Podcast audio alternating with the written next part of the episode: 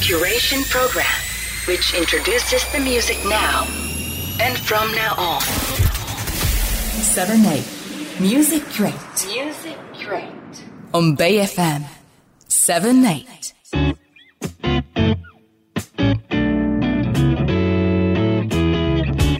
seven eight Music Curate この時間は音楽業界で活躍するさまざまな方に業界の裏話をお聞きしていきたいと思います、えー今日ご出演いただくのはユニバーサルミュージック内のレーベル EMI レコーツで音楽制作ディレクターをしている岩村さんです。岩村さんはですねこれまでにフジファブリックベースボールベア相対性理論サイレントサイレン少女時代10フィートワーツ生阿弥陀仏などさまざまなアーティストを担当されております。2020年からは新人アーティスト発掘プロジェクト今ラボをスタートさせました。では本日お話伺っていきたいと思います。岩村さんよろしくお願いします。よろしくお願いします。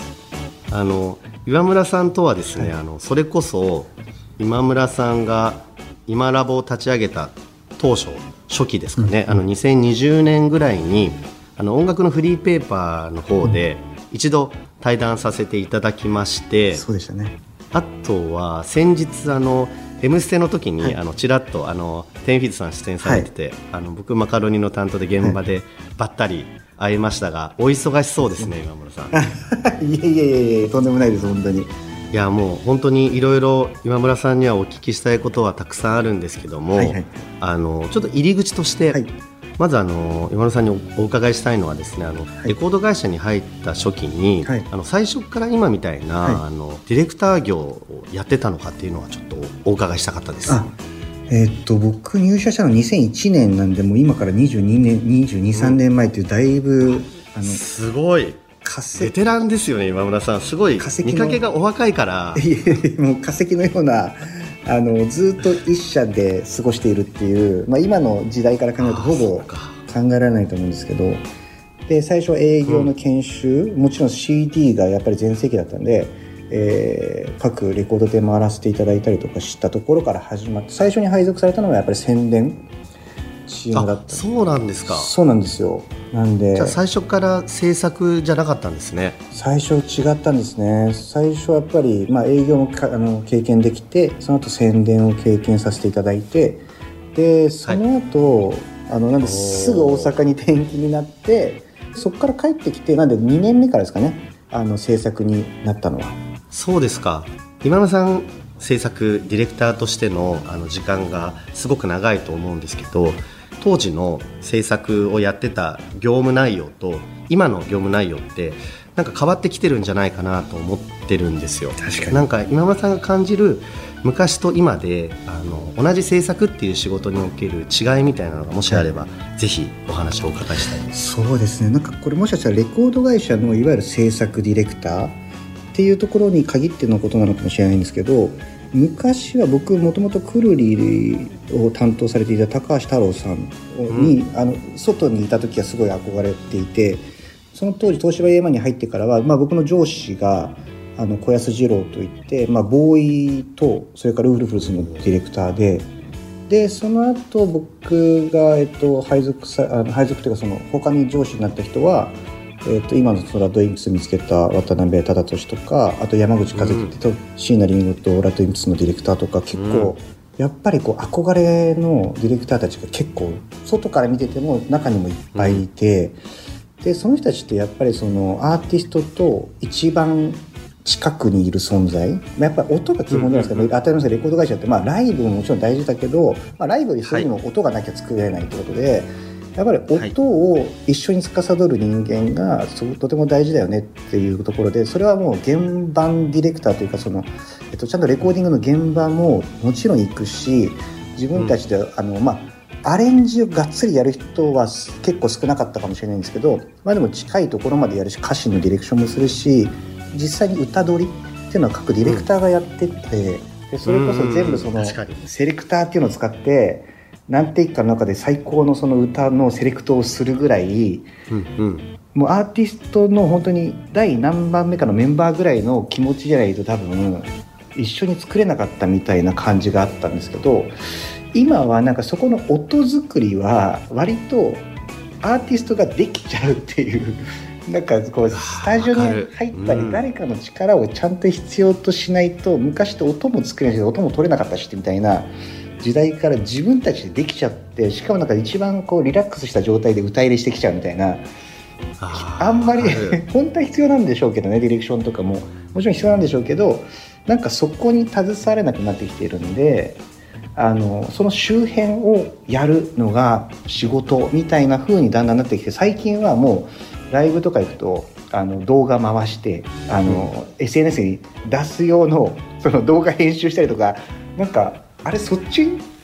たいなことはよくありますよね。なるほど面白い、うん、逆にそっちまでも、まあ、網羅しなきゃいけないというか、うん、なんか今はそっちまでできた方がアーティストからも重宝されてるとかやっぱ SNS まで知ってるとか。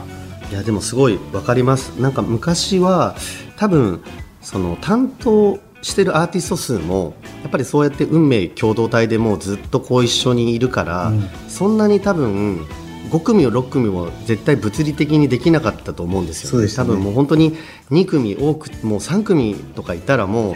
大変みたいな感覚なのが今ってみんなやっぱり56アーティスト、ね、どのレーベルの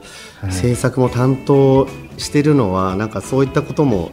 関係してるのかなと今思いました。絶対にあると思います。そうですよねレコーディングの現場に立ち会わなくなるってことが最近やっぱり増えてきていて、うん、あ松崎さんどうですか？あそうですか。いやでも本当にアーティストによりケリーですね、うん、やっぱり本当にリモートだけで済ん。じゃうアーティストも当然いるし、うん、あの全部オンラインでできることも多いじゃないですか。増えてきましたよね。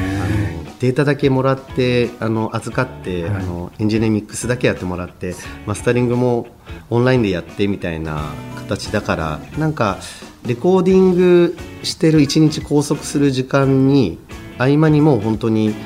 23アーティストと同時にこうなんかライン上でどんどんキャッチボールしてみたいな ねね、時代ですよね。いや本当そうですね。なんかちょっと違う知識とかが本当に必要になってるなっていう感じしますね。うん、でも今村さんすごいなと思うのはやっぱ当時のそういうあの古き良き、うん、あの、やり方、はい、あのあのいいことだと思うんですけど、はい、すごいアーティストに寄り添う形で歌入れまで自分でやってっていうスタンスからで今の本当に10代とか20代のアーティストってもう本当もっとクイックに返信がないともうなんかいなくなっちゃうみたいな。あのそういう、ま、全く別次元のアーティストに自然にこう入れるもんなんですか？やっぱ最初は抵抗ありました、はい、やっぱりやり方これ大丈夫なのかなとか。めちゃくちゃ抵抗あったんですけど。あありましたか？はい。最初はやっぱりこう人が関わることの方がいいって思っていたというかなんか昔からその、まあ、自分自身に別にその音楽の才能があるわけじゃないのでなんかこう近くにいるそのスタッフの役割ってそのアーティストの近くになんかこう才能あるクリエイターとかをあの呼び寄せるとくっつけていくことでであのアーティストの人たちってすごすぎるじゃないですかもう人じゃないというか、うん、あのもう超越してる人たちばっかりじゃないですか。だからまあ、うん、そこともギリギリ僕たちがその会話できていて あのファンの皆さんとかそれからスタッフの皆さんとの間を僕たちとおそらくギリギリつないでいてただ同じレベルには全くいないんですけどただその世の中にすごいクリエイターがいっぱいいてもう超越してる人たちがいっぱいいてでそれやっぱ超越してる人たちを合わせるとさらに超越していくっていうあのすごいものが出来上がってるじゃないですか。でこれが唯一できるのがまあ、僕たちスタッフの近くにいるスタッフの役割かなってずっと思って仕事していたのもあったんですけど、えー、僕たちがいなくても勝手にその人たちがつながったりとか自分たちでできちゃってるんでどどこにいればいいんだろうみたいなふうに最初は思ったしいやいやいや僕たちの仕事奪わないでみたいなこっちの方が絶対やり方合ってるはずだよみたいな思った時もあったんですけど、うん、やっぱり今はどんどんどんどんそういうふうなことが勝手に起こっていく方がやっぱり良かったりするのかなと思っているんでさらにそれをサポートする側に回っていくっていうすごい難しい話だなと思うんですけどね。その超越してる人たちのさらに先を見越していったりとかするんでめちゃくちゃ大変だなと思いながら。めちゃくちゃ難しいですよね。なんかその、うん、僕もあの根本は言いたがりなんですよ、はいはいはい、本当はいやこういうこと言いたいなとか歌詞もここ、なんかもっとこうやってほしいなとか、はい、結構その葛藤期はあったんですけど、でもあんまり言わなくん。なりました、僕も、うん。多分今村さんもそうだと思うんですけど、やっぱある程度本当に勝手に自分の物差しであのやってきたこととかをあの引き合いに出してなんかこの時はやっぱこっちの方がいいよなっていう自分が持ってるあの過去の引き出しから、はいあのアドバイスしようってここまで出かかるんですけどぎギリギリのところででも言わない方がいいんじゃないかなっていはいう葛藤があって、であのこれも全然言っていい話なんですけどあの僕「ハウル・ビー・クワイエット」っていうバンドを、あのポニーキャニオンの時からずっとあの制作担当させてもらっててうん。あのそれこそ当時は本当生意気だったと思うんですけど、はいはいはい。すごい行ってて、はい。であの解散が決まったんですよね、はい。解散が決まって、でも最後にアルバムもう本当に出そうよって話だけ僕から提案させてもらって、はい。で、はい。決めたんですよ、はい。一言も何にもあのもう何何一つ言わないです、まあ、スタジオ押さえたりとかエンジニアとかは準備とかもちろんあのやるんですけどでも、はい。何も言わなかったらもう本当楽しそうに今まで見たことない レコーディングやってすごい曲も今まででいい曲バンバンできてきてて。へなんかもう本当ごめんなさいって感じでした、ね。あの ででもなんかこうこういうことなんだなっていう学びになりました。ーすごいわかりますその感ちょっと僕の話までしちゃってじいえいなんえですけど、ちょっとこれ聞きたかったんですけど今村さんに、はい。ロストエイジのゴミさんが、はい。あのツイートしてたの回ってきました最近。あ見てないそれ。見てないですか？はい。なんか？曲開始数秒でピークが来ないと再生回数稼げないとか、はいもう音楽ファンでも芸術でも何でもないみたいな、まあ、いわゆるこうちょっとマーケティングじゃないですけど、はいはい。なんかそうそういうことをもう言ってる時点でもうダメでしょみたいなツイートが回ってきたんですよ。なるほど。なんかこの件今村さんとちょっとこうあの話したかったんですけど僕はそのツイート見た時にはいあのすごくその尾身さんの意見に共感できる反面、はいはいはい。なんかちょっとこういう仕事してる裏方のスタッフとしてはすごく複雑な感情にもなったんですよね。っていうのは僕らもなんかいろんなデモとかいい曲とか上がってきて、うん。いい曲ってやっぱ3秒とか5秒で分かったりすることも、はい。あのはいはい。あるは本当にあるじゃないですか。その理屈とかじゃなくて、なんかもう、はいはいもうなんか説明できないんだけどあの、はい。もうもういい曲だよねっていう、はい。あの もうそれこそ本当あのヒゲダの「プリテンダー」とかももう、今はいはい。1音でなんかいいしあの10フィートの曲もそうだと思う、第ゼロとかももう,、はい。はい。もう1音でもうこれいいに決まってるじゃんみたいなはい。感覚ある反面そういうことを知らず知らずのうちにはい。アーティストに言ってしまったりとかもねなんかあるなと思って。ここの件今村さんどう思われますっていう普通に。確かに。いやーすごいあのおっしゃってることはすごくわかるんですけどね。僕もでもあのこれはいいことか悪いことかは確かにわからないんですけどやっぱりちょっとマーケティングの視点みたいなものって今って少しやっぱりあのクリエイティブに入れていかなきゃいけないのかなって正直思ってるところもあるんですね。昔は確かに僕もすごい真逆でまあ、うん。絶対そのクリエイティブがありきでマーケティングは後からついてくるみたいな考えでいたんですけど結局今 SNS の時代になっちゃってるじゃないですか。なので、なんかアーティストの役割自体もちょっと昔と違ってきているなという気がしていてその、んうんうん。やっぱり楽曲作って終わりっていう感じじゃないあの昔だったらそうですね。うん。は作っいて誰かが広めてくれるよねっていうところだったんですけど、なんかそれを伝えるところまでがアーティストの役割になってるような気がしていて、うんこのこの間もその「ザ・1975」のライブに行ってきたんですけどやっぱり映像とかも含めてやっぱ伝えるところまでがワンパッケージになってるものがだからまあ音楽はもちろん素晴らしいんですけどそこまで行って初めてこう世の中に伝わっていく伝えられるものにななるのが今の多分時代のクリエイティブになってるようなそそれがどうしてなのかちょっと分かんないですけどそのものとか情報が多すぎるためなのか。とは言っても良いものは良いものとしてちゃんと見つけられる時代でもあるじゃないですか。でもうん。良いものが見つからないケースもあってそれはおそらく発信がないとやっぱり見つからないしあと発信される可能性のある何かこうものがちゃんと埋め込まれてないと楽曲自体にね、うんきっと発見もされないってことで考えると、ちょっとこう、人がこれ反応するようなっていうなんか昔から1.5歩先を作るみたいなことよく言われてたじゃないですか、めちゃくちゃ難しいんですけど、なんか2歩先だと伝わらなくて、1歩だと古く思われるから、1.5歩先って、やっぱそこはアーティスト僕たちよりもアーティストがむしろ